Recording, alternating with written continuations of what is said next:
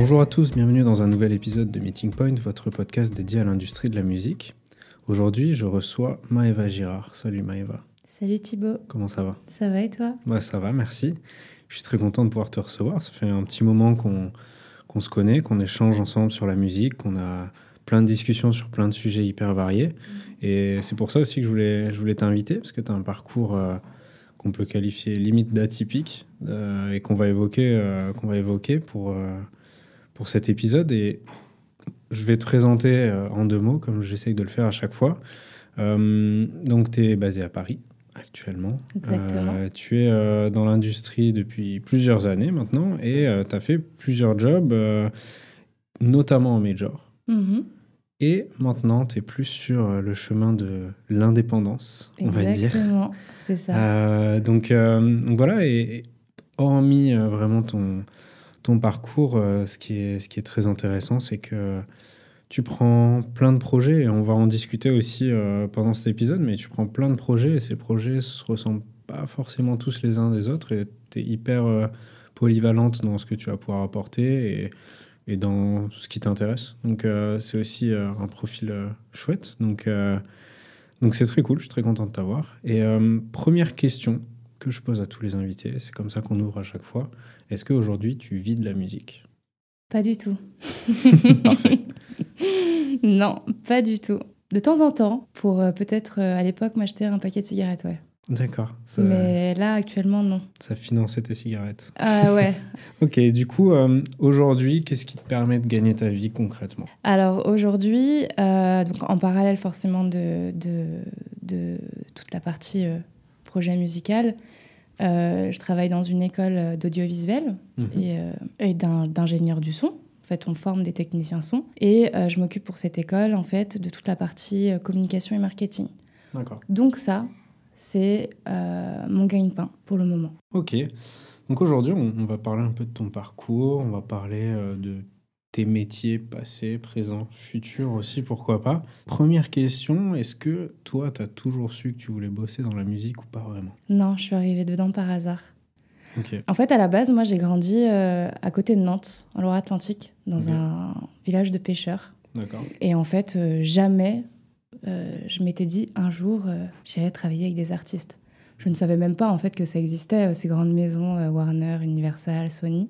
Et en plus de ça, il n'y avait vraiment pas d'accès à la culture d'où je viens, mhm. par un petit cinéma et un tabac, un tabac presse, quoi, où j'allais acheter mes bouquins tous les samedis pour faire un peu de lecture. Donc non, moi à la base, j'étais prédestinée à être gymnaste, mais faire les JO, etc. Hein. donc c'était ça mon truc. Euh, le sport. Et euh, bon, bah, tu connais, hein, on s'est blessé. Euh, puis après, je suis sortie du bac, j'ai commencé à rencontrer les copains, les copines. On sortait le week-end. Donc en fait, j'étais vraiment plus focus sur, sur ce, ce, ce, métier de, de, de, gymnaste, entre guillemets, mhm. mais plutôt de trouver un, un, sens en fait dans mes études dans le, en fait, dans le parcours de, de mes études. Donc, j'ai filé en fait directement à Nantes euh, dans une école privée qui, euh, qui euh, formait au marketing et à la communication, mais une école vraiment en cinq ans. Donc, t'as pas d'équivalence si tu sors à la première, deuxième ou troisième année, quoi.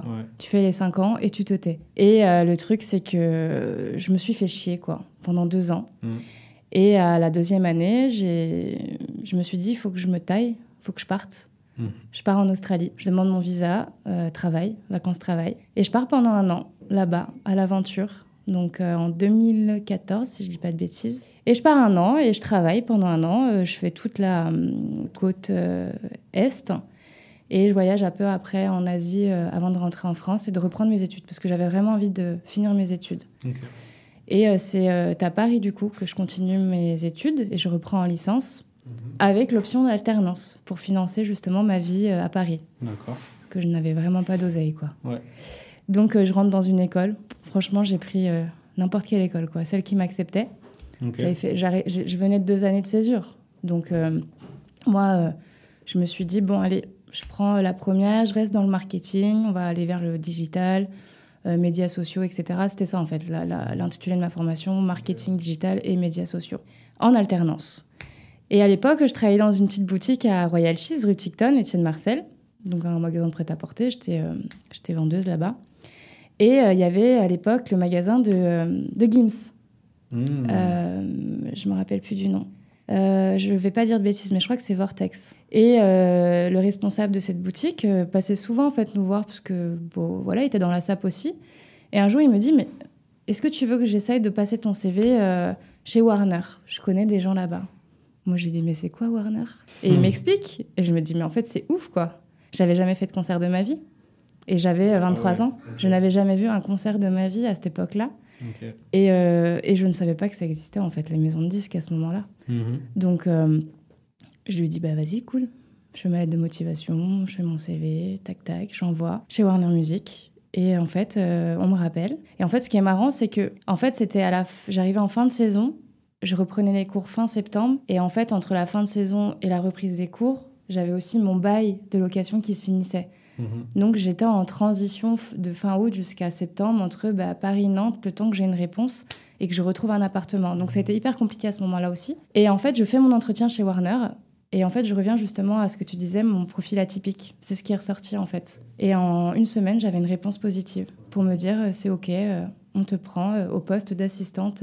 euh, C'était streaming vidéo, Mhm. donc au pôle marketing services, euh, enfin service marketing services pôle YouTube. Voilà, pour un an d'alternance chez Warner. Alors t'imagines, moi quand je suis arrivée là-dedans, euh, Disneyland quoi. Est-ce que tu as direct kiffé d'être dans l'univers de la musique et dans un major ou est-ce que avec euh, ta vision de la vie que tu avais jusque-là, ça t'a plus fait peur ou t'es arrivé comment là-dedans en fait? Parce que vu que tu cherchais pas à y rentrer, que c'était pas ton univers, comment tu te sens quand tu débarques Enfin, moi j'essaye d'imaginer comment, comment tu peux te sentir quand t'as pas prévu. C'est différent quelqu'un qui est en province, qui a grandi dans un petit village comme toi, mais s'il sait qu'il veut aller dans la musique et tout ça, quand il arrive à Warner, c'est bon, il a atteint son objectif, il est content. Toi, c'était pas le projet et tu connaissais rien là-dedans, concrètement, dans la musique en tant que telle. Donc, Rien du tout. comment tu te sens les premiers jours où tu débarques dans cette grosse machine? Je me sens euh, petite. Je me dis. euh, Parce que c'est vrai que Warner, là où ils sont placés, c'est une belle maison. Alors Sony, puisque j'ai aussi travaillé chez Sony, c'est différent en fait. Même la structure en soi. Sony, euh, bâtiment haussmannien, euh, tapis rouge euh, au niveau des marches. Ah ouais, ok. On est à Paris, quoi. Ouais. Warner, c'est jardin en plein milieu. Enfin, tu sais, c'est porte de Clignancourt et c'est très moderne en fait. Il y a un jardin, Mhm. c'est, tu vois, il y a de la vie et, et j'arrive là et en fait, euh, ouais, je suis. En fait, il y a beaucoup l'image aussi. Mhm.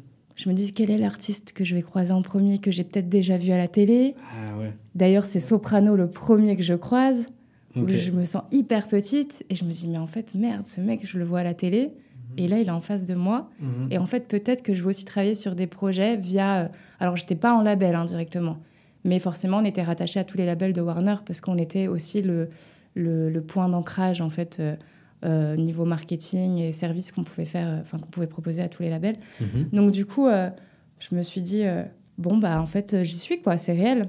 Mhm. Après, j'étais aussi jeune hein, dans le, dans le, on va dire dans le travail. Alors quand je dis j'étais jeune, c'est pas que j'avais jamais travaillé de ma vie, mais en fait j'ai toujours fait des boulots de saison en poissonnerie, Ouais. pour être honnête. Donc j'ai toujours travaillé en poissonnerie pendant, enfin durant mes étés en fait. Mhm.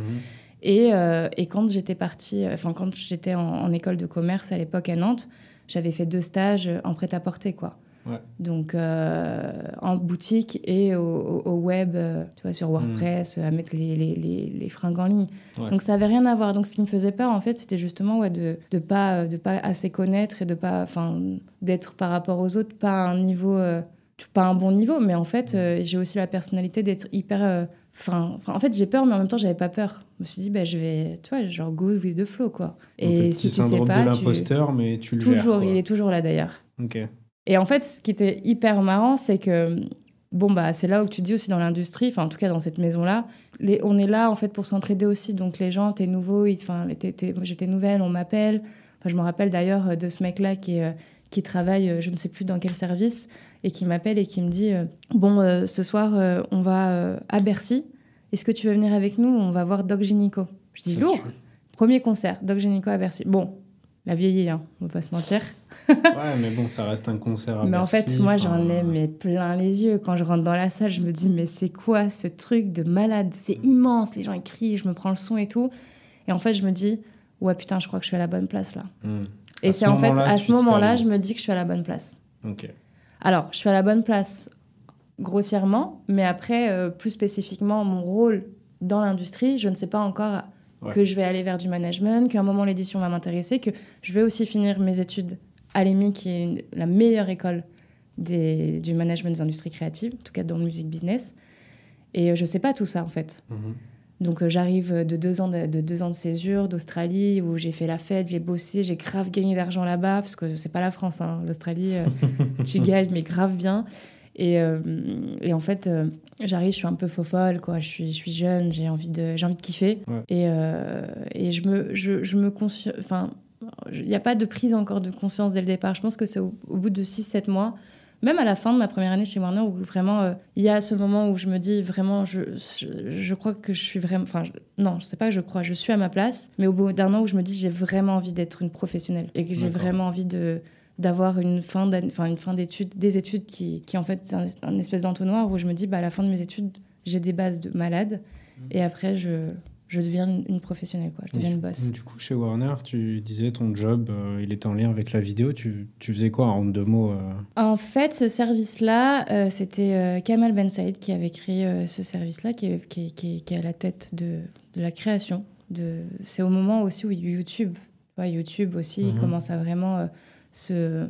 Alors, il est, ça, ça, ça, ça, se, comment dire, démocratise pas à ce moment-là parce que ça existe déjà mais il y a tout ce système de monétisation, de revendication. De... Et en plus, Warner n'est pas comme Sony et Universal qui ont un, deal avec Vevo directement. Vevo aussi, qui est une plateforme de streaming vidéo. Mais eux passent en direct avec YouTube. Il y a tout un CMS, en fait, euh, qui est dédié justement à la gestion des... et monétisation des, des, des contenus euh, vidéo, en fait, donc des mhm. clips. Et en fait, moi, euh, je m'occupe euh, en fait de gérer euh, la sortie des clips du roster en fait de, des labels comme Electra mais plus partie pop. Mhm. Je touchais pas à l'urbain à ce moment-là. D'accord. J'étais pas, je touchais pas à Rex 118. J'avais mon collègue aussi qui était en alternance, Anthony, mhm.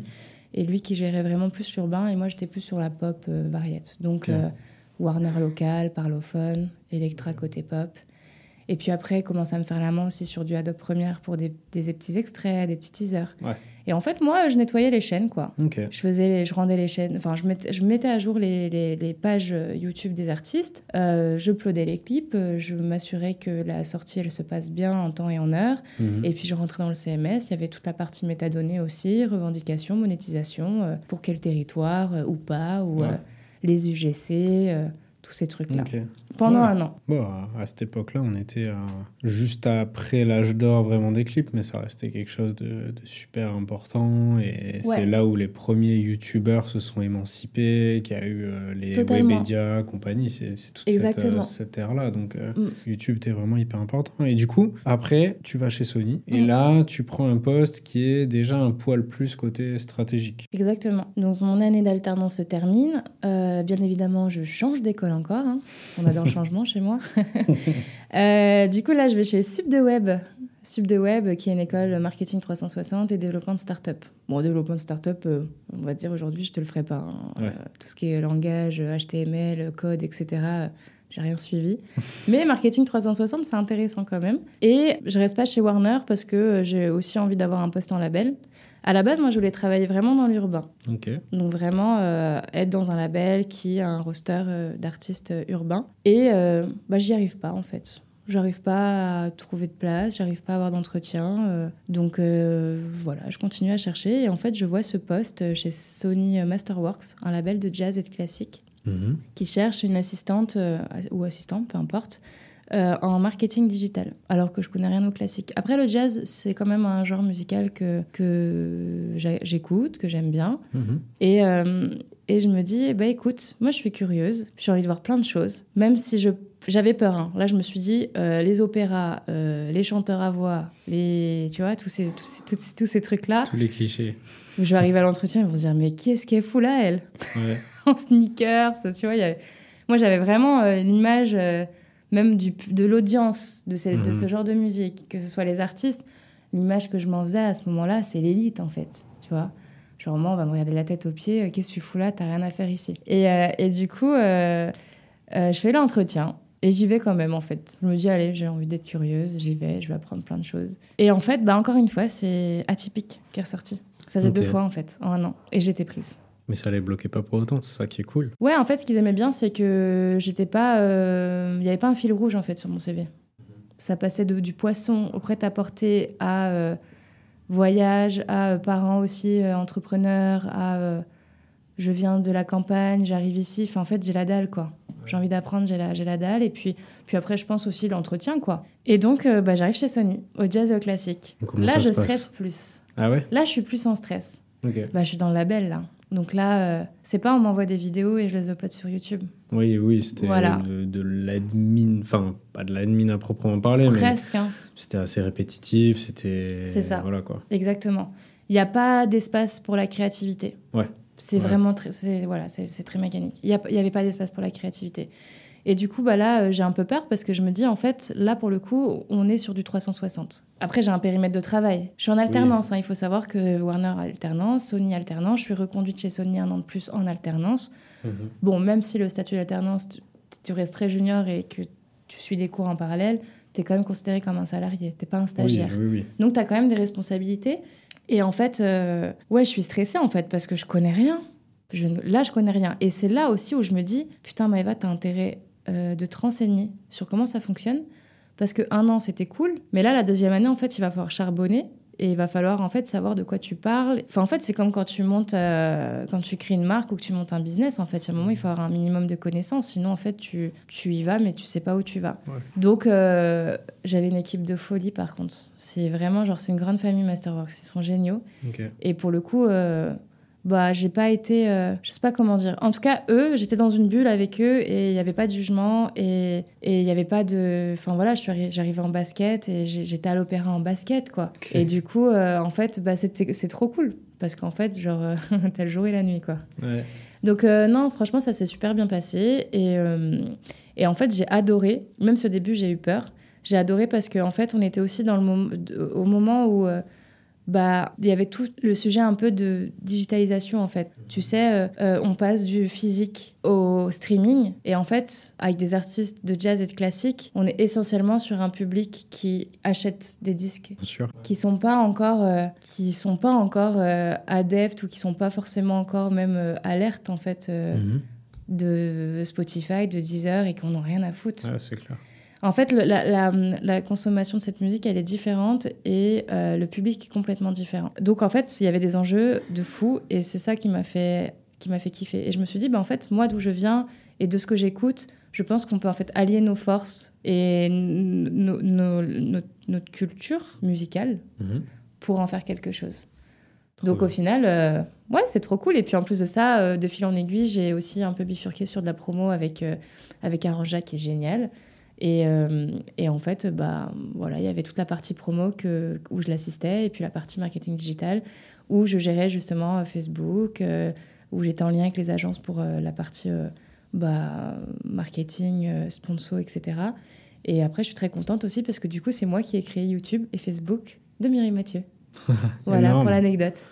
Alors, bien. et ça a été très dur, hein, pour te dire, en fait. C'était beaucoup de conversations. Parce qu'en fait, ils savent pas. Ouais, c'est ça. Ils connaissent pas, ils font pas confiance. Y a... Ouais, c'est ça. ils- C'est pas naturel en fait pour eux Ils de partir ouais. là-dessus. Et puis après, il y a tout aussi. Enfin, il y a tout ce. C'est très politique, hein, tu sais, la musique, on va pas se mentir. hein, Il y a beaucoup aussi de. C'est clair. C'est très politique. Donc, forcément, euh, quand. euh, bah, quand en fait tu es sur euh, un- une plateforme comme Spotify et qu'en fait il y a des millions et des millions de titres et qu'en fait ce qui rapporte le plus c'est l'urbain et pas le classique, en fait le classique on s'en fout. Mhm. En fait, il y avait, enfin, je ne veux pas rentrer dans les détails, mais il y avait plein de choses à, à développer et plein d'enjeux. Et ce qui a fait que mon expérience là-bas, finalement, a été super enrichissante. Si on avance un petit peu dans, dans le temps, on va dire, tu arrives à la fin de, de tes années d'alternance, etc. Mm. Et, et à ce moment-là, comment tu te sens? Quel est ton point de vue ou ton ressenti de l'univers des, des majors? Tu as accumulé une, quand même une belle expérience en major à ce moment-là, trois années au total. Trois ans. Comment tu te sens? Parce que c'est forcément lié à ce que je veux évoquer avec toi après, c'est que tu fais le choix de pas y retourner. en fait. Mm. Pourquoi? Qu'est-ce qui se passe? Ben, Il y a les MIC aussi qui rentrent en jeu aussi à ce moment-là, hein, sur la fin de mes études. Donc, du coup, là, je commence à voir qu'il y a plein de métiers qui existent. Mhm. dans l'industrie. Il n'y a pas que les maisons de disques en fait. Et d'ailleurs, dans les maisons de disques, il y a plein de métiers. Et en fait, je pense que déjà, je me professionnalise, je rencontre du monde. C'est aussi euh, à ce moment-là que je commence à manager un artiste en parallèle de mon alternance chez Sony et où il se passe pas mal de choses aussi euh, bah, pour lui. vois, des buzz boosters, euh, des, des, petits trucs. Hein. Alors, y y a pas, on n'explose pas, hein, mais il se passe des choses. Donc, moi-même, je vois d'autres choses différentes avec lui. Et, euh, et en fait, qui clôturent vraiment euh, tout ce que j'imaginais pour, euh, pour la suite, en fait, de, de mon parcours pro. Et deux ans chez Sony, c'est génial, mais il y a un moment, en fait, je me connais, en ma personnalité. J'ai besoin, en fait, d'avoir de l'espace. Et en fait, j'avais l'impression que... Alors, attention, hein, après, on aime, on n'aime pas. Je dis pas que j'aime pas les maisons de disques, mhm. mais en fait, j'ai l'impression que tu es cantonné à ton poste. Et pourtant, j'ai essayé. Hein. Mhm. J'en ai fait un des entretiens avec des gens chez Sony. Hein. Ça l'a pas fait. Alors, parce que peut-être mon discours aussi, je mettais beaucoup mon projet en avant. Parce qu'en fait, euh, enfin, pourquoi pas en fait euh, avoir un projet en parallèle d'un CDI Ça ne dérange personne si ton temps tu te l'organises et que tu es transparent avec les personnes, surtout si c'est dans le même domaine. Donc je sais pas, peut-être que ça n'a pas plu, ou... mais ça l'a pas fait. Et au final, très bien en fait, en mal pour un bien, parce que du coup. Euh, à l'EMIC, je, rencontre à l'époque du coup mon ex-associé. Mhm. on se rencontre là-bas et, et, en fait, on a aussi la volonté euh, euh, de monter une société. Et du coup, à l'époque, j'avais cette volonté-là, elle avait la sienne, on avait des compétences différentes et ça a matché à ce moment-là. Donc on s'est dit, bah, on, le, on la monte. En fait, j'ai pas réfléchi. Je suis sortie de chez Sony, j'ai fini mes études et en fait, j'ai essayé de trouver une place et en même temps, j'avais aussi j'avais le cul entre deux chaises entre trouver une place et, faire la. Ça, ça, ça, marche pas en fait à un moment quand mhm. tu es dispersé sur plusieurs idées. Et du coup, en fait, je me suis lancée dans l'aventure euh, avec mon ex-associé et on a monté euh, une structure d'édition qui euh, était Nouvelle Vague Publishing et mhm. avec euh, une partie management. C'est marrant, tu es, la deuxième à, parler de cette façon des, des majors. Et c'est pas quelque chose de, de, négatif en soi. C'est juste intéressant parce que dans, dans l'épisode avec euh, Claude Baumann, euh, qui est donc l'ancien label manager de Sony BMG en Suisse, il a eu le sentiment déjà d'avoir fait le tour. Et il y avait ce mot qu'il a, qu'il a cité plusieurs fois. Il avait vraiment ce profil entrepreneurial, tu vois. Il avait ce truc qu'il ne pouvait pas développer et assouvir en étant major. Et et toi, mm. c'est un peu ça aussi. Au final, tu pars pas parce que tu es dégoûté de l'industrie. Tu mm. pars pas parce que tu t'entends mal avec les gens avec qui tu bosses chez Sony. Tu pars parce que tu te rends compte que le major, c'est juste pas la formule qui te convient par rapport à ce dont tu as envie. Et donc, tu, tu crées cette, cette, structure. C'est trop bien. Et ce qui est hyper intéressant, c'est de voir que, euh, en fait, dans l'industrie de la musique, il y a plein de formules mm. qui peuvent marcher. Et euh, énormément de monde, euh, notamment beaucoup de personnes qui écoutent ce podcast, sont hyper, hyper hypées par le côté major, forcément, parce que c'est les plus gros, parce que c'est ceux mhm. qui ont le plus de pouvoir. Mais en fait, pour moi, c'est tout aussi intéressant de comprendre qu'est-ce qui te plaît dans une boîte, qu'est-ce qui te plaît dans une structure, dans un label, que pourquoi t'en es parti. Et est-ce que aujourd'hui, tu es toujours sur le même discours ou est-ce que tu regrettes ton choix peut-être? Tu es dans quel état d'esprit là, plusieurs années après? C'est des bonnes questions, hein. tu suis bien le fil. Euh, en fait, c'est drôle, c'est que ce que je, ce que je constate, en fait, c'est que euh, même là, aujourd'hui, dans mon poste, avoir quelque chose à côté, c'est dérangeant. Mhm. Alors, je ne sais pas si c'est la mentalité française, mais ça m'en a, a, tout l'air quand même. Parce que, en fait, il y a vraiment un problème de. Euh, en fait, tu es chez moi et tu vas pas ailleurs. Donc, ça, c'est un problème déjà. mais bon, c'est qu'un détail. Après, euh, voilà, on a 24 heures dans une journée. Euh, il suffirait de jamais dormir et de pouvoir tout faire. Mais bon, on s'organise. Hein. Euh, aujourd'hui, non, je suis pas. Alors, en fait, aujourd'hui, avec du recul, moi, je suis, je suis partie. Alors, j'ai fait trois, trois ans, c'est rien. Hein. Oui. Ça passe vite. Ça passe très vite. Ça passe très vite. On pense avoir fait le tour, mais en fait, on n'a pas du tout fait le tour. Et, euh, et, en plus de ça, moi, la première expérience que j'ai de l'entrepreneuriat, elle se passe pas bien. Mhm. Elle se passe pas bien du tout parce que à la fin, il se passe quoi? À la fin, euh, liquidation et. Donc, cette fameuse structure que tu avais fait avec la personne que tu avais rencontrée pendant la fin de tes études. Exactement, qu'on monte pendant le Covid et où on y va en fait parce qu'on est deux putains de passionnés et. Mhm et on y va tête baissée, avec des bonnes réflexions quand même. Mais en fait, euh, tellement passionné en fait que on fait passer l'amour et la passion avant de le cadre et la structure. Mmh. Tu vois, au niveau des artistes. C'est pas grave, c'est une très bonne leçon. Hein. J'ai eu, j'ai eu du mal, voilà, j'ai avalé la pilule, mais en fait, c'est une très bonne leçon. Et, euh, et ça m'a permis d'être là où je suis aujourd'hui aussi. Hein. donc, euh, donc, aucun regret. Mais par contre, par rapport aux maisons de disques, moi, en fait, qui est vachement plus tournée vers l'édition, parce que du coup, c'est un métier où j'ai connu son enfin, l'existence euh, quand j'étais à l'EMIC. Donc, en fait, c'est ça, en fait. J'avais vraiment... J'avais pas une... J'avais pas la vision globale de l'industrie. Moi, j'étais vraiment focus sur, OK, il y a Warner, y a... en fait, il y a des labels. Mais en fait, non, il y a des tourneurs, il y a des éditeurs. En fait, il y a plein d'acteurs différents dans l'industrie musicale. Ouais. Et en fait, c'est ce métier-là qui m'a qui m'a vraiment plus parlé. Pourquoi? Parce qu'en fait, via Sony aussi, j'ai bossé avec énormément de musiciens. Et moi, Mhm. en fait, qui était beaucoup plus euh, passionnée par l'urbain, je me suis dit, il y a vraiment un truc à faire côté... Alors, côté édition, parce qu'en fait, j'ai envie de bosser avec des compositeurs et avec des musiciens. Et, et en fait, j'ai envie d'allier, enfin, faire, faire, euh, faire en sorte de, enfin, de, de, de créer des rencontres entre des musiciens et Mhm. même des beatmakers, en fait. Mhm. Tu vois, il y a des beatmakers, Carrément. ils sont sur leur machine, etc. Et en fait, j'ai des anecdotes. Parce qu'on l'a fait, on a réussi à le faire. On l'a créé avec mon ex-associé pendant des Mhm. durant des séminaires. Donc c'était ça en fait. Moi je me disais, il y a, y a un truc à faire avec des beatmakers, des musiciens, créer un roster, faire en sorte qu'ils se rencontrent Mhm. et créer des trucs de fou en fait. Et d'aller chercher des artistes et de leur, et de leur, de leur, de leur donner en fait euh, une perspective différente de la création musicale même et de les faire bosser avec des musiciens, mais avec des rappeurs. En fait, il y avait toute un, Ouais. une réflexion autour de ça.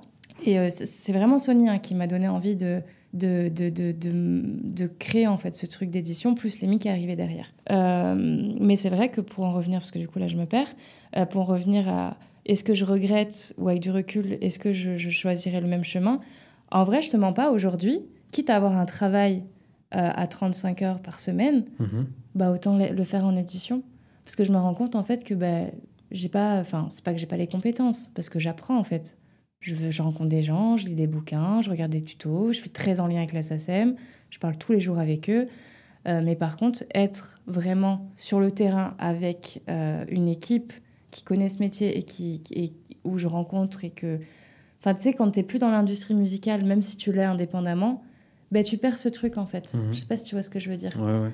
donc ouais, aujourd'hui, demain, on me propose un poste euh, dans, un, dans une structure d'édition, j'y vais, direct. Est-ce que tu peux euh, juste résumer en, deux mots, avec tes mots, ce que c'est que l'édition dans la musique? On, on entend souvent maison d'édition ou éditeur dans le milieu du livre, principalement. Mm. Euh, mais c'est une part hyper importante du gâteau des revenus de la musique. C'est vrai. Ça dépend pour Donc, qui, hein, euh, ouais, vrai. ça dépend pour qui, effectivement. mais est-ce que tu peux juste nous expliquer? Parce que de toute façon, je voulais aussi évoquer ça euh, Mm, parce que c'est étroitement lié avec ta nouvelle structure, du Ouais. coup, c'est ça. euh, IOD Musique. IOD, ouais. Donc, est-ce que euh, tu peux m'expliquer déjà avec tes mots ce que c'est euh, l'édition et peut-être enchaîner directement euh, sur ce que tu y fais, toi, dans l'édition? Qu'est-ce qu'est-ce que tu as envie d'y faire vu que Ouais, c'est en cours? C'est ça, exactement. Bah, l'édition, pour donner, on va dire, enfin, je vais peut-être pas donner sa, sa définition, chacun a sa définition, mais plutôt les mots-clés, en fait, c'est un... En tout cas, moi, comment je, je vis le métier et comment j'ai envie de le, de le créer, il y a un gros travail euh, d'admin, D'accord En fait, c'est toute, c'est toute euh, l'édition en fait est liée en fait au droit, droit d'auteur, droit Mhm. moral, droit patrimonial. euh, en fait, euh, ce, la création de l'œuvre en fait. Mhm. Tu vois, l'œuvre originale, l'originelle même. ouais. L'œuvre, ce vieux métier. D'ailleurs, c'est l'édition graphique, hein, comme on l'appelle, et- Mhm. et, c'est un vieux métier qui date et qui remonte. D'ailleurs, pourquoi on nous demande toujours des partitions Mais euh, quand tu t'inscris en tant qu'éditeur à la SACEM, on te demande des partitions. Exact. Donc euh, voilà, ça, ça montre à quel point ce métier est très, très, euh, enfin historiquement, existe depuis très longtemps. Et en fait, il y a un gros travail d'admin, donc ça va être vraiment toute la gestion, enfin même pas la gestion au départ, c'est de déposer, de faire des dépôts, en fait, de, de dire, en, en fait, l'œuvre existe, on la dépose et on la dépose à la SACEM. Enfin, peu importe, enfin, tout dépend de l'organisme de gestion dans, le, dans Mhm. lequel euh, l'auteur euh, est euh, adhérent. Mais en France, en tout cas, euh, tu as l'organisme de gestion qui est la SACEM. Et en fait, moi, mon travail, en fait, c'est de déposer, les...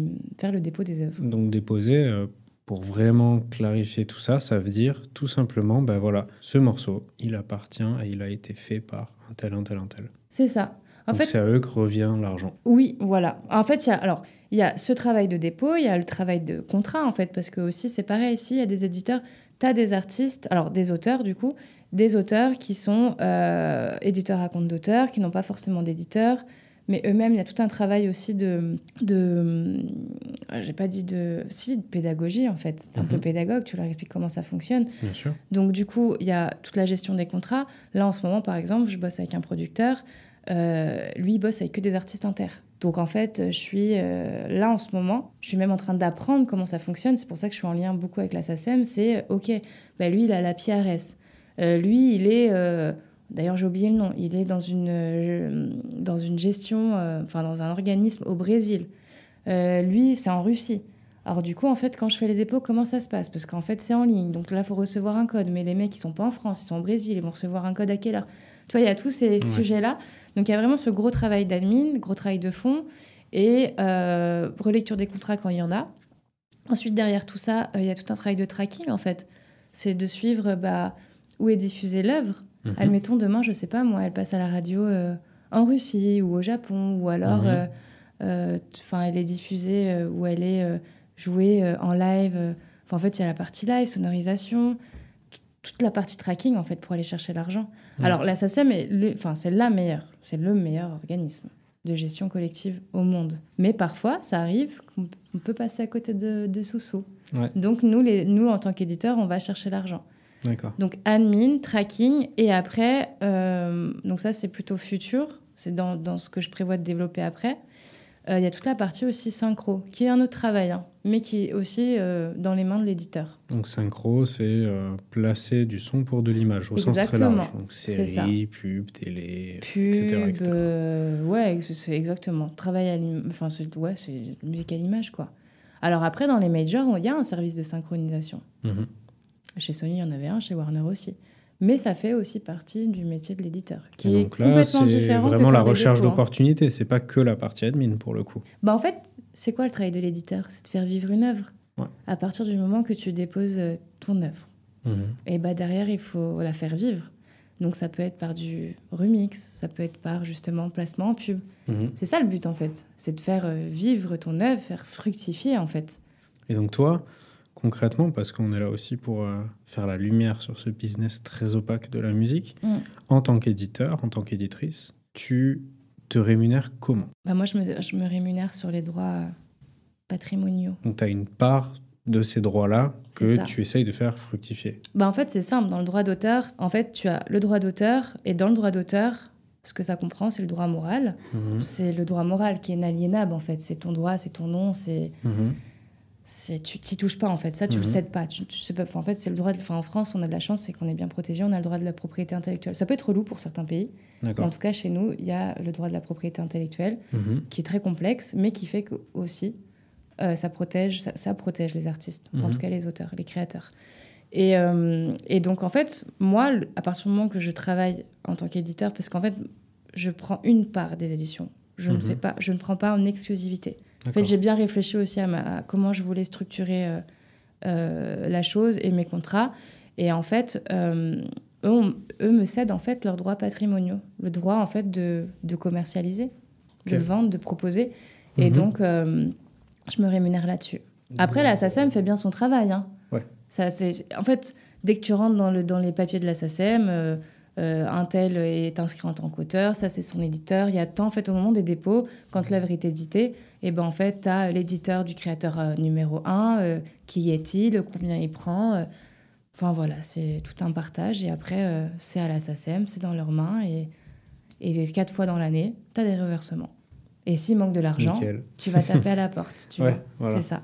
Mais d'où aussi l'intérêt, comme tu disais, de faire vivre cette œuvre. Parce que toi, plus elle va vivre, plus, plus je gagne ça de va faire tourner ta boîte et plus tu vas gagner de l'argent. Donc, euh, Après, ça dépend aussi parce que bah, c'est pareil. Euh, j'ai appris récemment que, oh, c'est marrant, j'ai appris récemment que 1% d'auteur ne vaut pas 1% de compositeur, qui ne vaut pas 1% d'arrangeur, qui ne vaut pas 1% d'éditeur. C'est-à-dire que l'éditeur gagnera toujours moins d'argent que l'arrangeur, qui lui moins que le compositeur, qui lui moins que l'auteur. Mhm. Mais finalement, tout est logique, tout prend sens. Oui, oui. La SACEM, l'écriture, des partitions, etc. Blablabla. Euh, bon, après, c'est comme ça. Hein. Mhm. Voilà. Après, attention, euh, aujourd'hui, euh, par exemple, euh, le streaming, on sait très bien que ça ne paye pas pour tout le monde. Mhm. Donc, l'éditeur ne va pas se rémunérer sur la SACEM, à part s'il y a des millions et des millions et des millions de streams. Oui. Mais on sait très bien que la radio, la télé, les grosses radios, hein, j'entends bien mhm. sûr, la télé, le live, Bien sûr. Et puis aujourd'hui, je pense qu'en fait, on n'est plus, euh, on n'est plus, comment dire, euh, c'est plus comme avant où en fait, tu es éditeur et tu fais que ça et tu as un périmètre et tu dois faire ça. En fait, aujourd'hui, il y a tellement de moyens de se rémunérer. Ça, ça change tellement. Aujourd'hui, l'industrie musicale et même. En fait, la consommation de la musique aussi change tellement. Il y a tellement de Mhm. choses qui évoluent qu'en fait, tu es obligé, que ce soit des éditeurs, des labels, tous les acteurs de cette industrie sont obligés de se. Pardon, tous les acteurs de cette industrie sont obligés de s'adapter. Ouais. Parce que c'est pas juste en sortant des EP ou des albums sur euh, Spotify que je vais gagner de l'argent. Évidemment. Voilà. Bah, écoute, euh, merci. On arrive déjà euh, gentiment à, à la fin. On va passer à la petite rubrique un peu plus euh, culturelle pour en apprendre un peu plus sur tes goûts musicaux, etc. Mhm. Avec cette première, première question sur les cinq que je vais te poser, qui est quel est l'album ou le morceau qui t'a fait avoir le déclic? De vouloir bosser dans la musique Je dirais, c'est le morceau que j'avais. Alors, c'est pas ce morceau en soi qui m'a dit euh, je vais bosser dans la musique, mais du coup, avec du recul, euh, c'est un morceau en fait qui m'a qui m'a accompagné durant mon voyage en Australie et que j'ai beaucoup écouté en fait quand je suis revenue à Paris et que j'étais dans ma recherche euh, de- Mhm. de- de- d'alternance, etc. Mhm. Et c'est aussi le morceau que, dont j'ai parlé euh, euh, durant mon programme de mentoring du MEWEM. On m'avait demandé aussi le morceau, euh, le, mon morceau. Et du Mhm. coup, c'est Russ. À l'époque, c'est en Australie. En fait, je découvre ce mec Mhm. sur Willy Wonka D'accord. avec une nana euh, qui s'appelle Paulina, que Ouais. je cherche partout, que je ne trouve jamais. Et c'est grâce au MEWEM qu'on retrouve cet artiste. Génial. Incroyable. Et en fait, euh, ce mec euh, était inconnu au bataillon à ce moment-là. D'accord. Et, euh, et en fait, euh, en vrai, je ne vais pas dire que ça m'a donné le déclic, mais en tout cas, c'est le morceau que j'ai le plus écouté au début quand euh, j'ai commencé à travailler dans la musique. Ok. Et que je me disais, putain, ce mec, il va exploser. Et en fait, ce Russ, quoi. Aujourd'hui, où il en est, c'est incroyable. Ouais. T'avais vu le euh, truc. J'avais vu le truc. Euh, quel est le, le dernier projet qui t'a mis une claque? Et que j'écoute encore, et qui s'est encore plus confirmé quand je l'ai vu en live, c'est Kendrick Lamar. Dernier album. Pff, je suis sortie de Bercy, j'ai remis tout. Alors, pas toute ma vie, hein, mais j'ai remis tout mon, mon statut, en fait, mon rôle en question. Je me suis dit, mais what the fuck, c'est quoi ce monstre, en fait Ouais. Et je me suis dit, ah ouais, putain, on en est loin. On en est loin quand même. Il y a des artistes Mais comme ouais, ça. il m'a mis une claque. Il m'a mis une claque et, euh, et d'ailleurs, il est sorti, j'étais à Berlin quand il est sorti et, euh, et j'ai de la chance parce que j'étais à l'époque justement, j'accompagnais des étudiants euh, à, au festi- à un, festi enfin, un festival, mais plutôt qui met en avant des marques de synthé. Alors j'ai plus le Mhm. nom, j'ai complètement zappé. Et en fait, je l'écoutais avec euh, des- un bon casque, tu vois. Ouais. Oh, je me suis dit, c'est incroyable. Et je voyais le concert. Et après, je me retrouvais à Bercy, euh, euh, ouais, Incroyable. 9, 6, 7 mois après. Ouais, c'est celui-là qui m'a mis une grosse claque. Et je le réécoute encore. hein.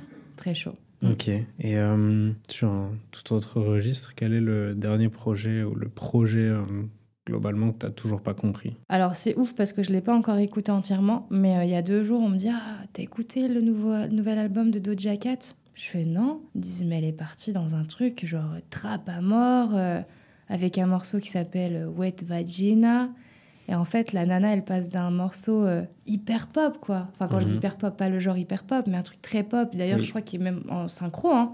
On Oui, écouté partout. Oui. Et j'écoute les trois. Alors, j'ai pas encore écouté, écouté. Et là, du coup, pour le coup, même en écoutant les deux premiers, et rien qu'en ayant la conversation avec mon, mon pote musicien, je me dis, mais en fait, euh, elle va où la nana? Donc, bon, je réponds à moitié, hein, mais euh, parce que je l'ai pas écouté. Et, et d'ailleurs, ça me donne pas envie de l'écouter jusqu'au bout, Mhm. parce que rien que le morceau Wet Va- Vagina, je me suis dit, ok. En fait, tu passes pareil, jour et la nuit. Trop bizarre. Donc, je vais l'écouter. Mais, euh, Pour mais là, tu pour l'as le pas coup, compris euh, en tout cas. Ouais, c'est vrai que j'ai du mal. En ce moment, j'écoute pas trop de musique, j'ai du mal. Je suis plutôt nostalgique. Je réécoute des choses euh, d'avant. Et quel serait le, le projet, le morceau que tu trouves le plus représentatif de ta vision de l'industrie Alors, en ce moment, et même à l'époque, je lui avais dit euh, que ça ressemblait beaucoup à un projet sur lequel j'étais en train de bosser, parce que du coup, les projets sur lesquels j'ai bossé à l'époque, Enfants de pauvres, même Irko, etc., surtout Enfants de pauvres, c'était le plus représentatif de ce que j'avais en termes de vision avec mon ex-associé. Et à cette époque, en fait, j'écoute un projet qui s'appelle Blue Gospel de l'artiste Uri, un artiste français. Incroyable d'ailleurs. ok, je connais pas. Et à ce moment-là, faut que tu écoutes, c'est Ouais. incroyable. Et à ce moment-là, en fait, je lui envoie un message pour lui dire, en fait, ton projet, il est incroyable. Et dans la discussion, je lui dis, c'est marrant parce que je bosse en ce moment sur Enfants de pauvres, sur l'EP ouvert, avec un producteur qui s'appelle Newton. Et en fait, finalement, c'est similaire dans la recherche dans la recherche musicale, etc., tout ce qui a été fait. euh. Et il me dit, c'est fou parce que on m'en a parlé aussi. Et donc aujourd'hui, clairement, parce qu'il y a un deuxième projet qui est sorti, je fais grave sa promo en même temps. Euh, et je l'ai vu en plus en live la semaine dernière.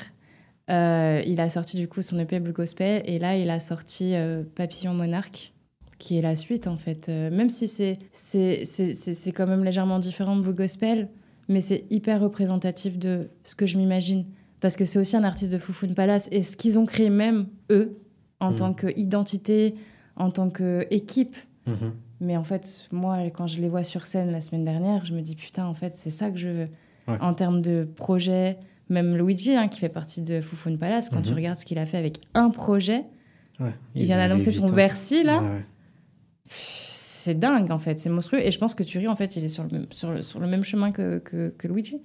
Donc, eux, en fait, c'est en tant que structure, en tant que musique, en, en tant que proposition artistique, etc., euh, c'est totalement représentatif de, de où j'aimerais aller. D'accord. Et Voilà. enfin, dernière petite question euh, culturelle. Quelle serait la pépite que tu as envie de voir exploser là dans les semaines ou les mois ou les années euh, Ah, à bah, venir mes artistes.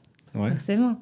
Mazout, Lewis, euh, Swan aussi. ouais. Tous les artistes, en fait, euh, pour, pour qui euh, je me donne tous les jours ou pour qui j'ai pu euh, donner, en fait, leur apporter tout ce que j'avais. Et Donc euh, oui, j'aimerais, j'aimerais que pour eux, ça explose. Trop bien. Bah, Voilà. écoute, c'est tout ce qu'on peut leur souhaiter. hein. Ouais, Bah écoute, euh, merci beaucoup Maëva, merci. On a pu évoquer ton parcours, on a pu parler de plein de choses. Merci pour ta transparence, merci pour ton temps. Euh, Peut-être dernière chose, est-ce que tu aurais, je sais pas, un petit conseil vraiment en une phrase que tu voudrais partager à un jeune ou une jeune qui, qui souhaiterait aussi euh, se lancer euh, dans la musique, faire les mics ou comme ça euh. franchement, de ne pas se poser de questions et de pas avoir peur de, de l'échec. En fait, euh, en tout cas, moi, c'est à cœur ouvert hein, que je dis ça et ça vient aussi de toutes les expériences que j'ai pu avoir.